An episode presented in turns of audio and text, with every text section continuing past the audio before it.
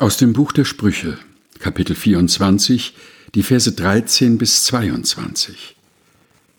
Iss Honig, mein Sohn, denn er ist gut, und Honigseim ist süß, deinem Gaumen.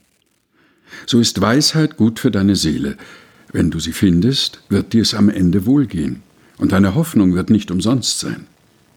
Laure nicht als Frevler auf das Haus des Gerechten, zerstöre seine Ruhe nicht denn ein Gerechter fällt siebenmal und steht wieder auf, aber die Frevler versinken im Unglück. Freue dich nicht über den Fall deines Feindes, und dein Herz sei nicht froh über sein Unglück.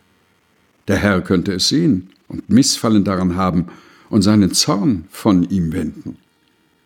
Erzürne dich nicht über die Bösen und ereifre dich nicht über die Frevler. Denn der Böse hat nichts zu hoffen, und die Leuchte der Frevler wird verlöschen. Mein Sohn, fürchte den Herrn und den König und menge dich nicht unter die Aufrührer. Denn plötzlich wird sie das Verderben treffen und unversehens von beiden her das Unheil kommen. Buch der Sprüche, Kapitel 24, Vers 13 bis 22 aus der Lutherbibel von 2017 der Deutschen Bibelgesellschaft. Gelesen von Helga Heinold.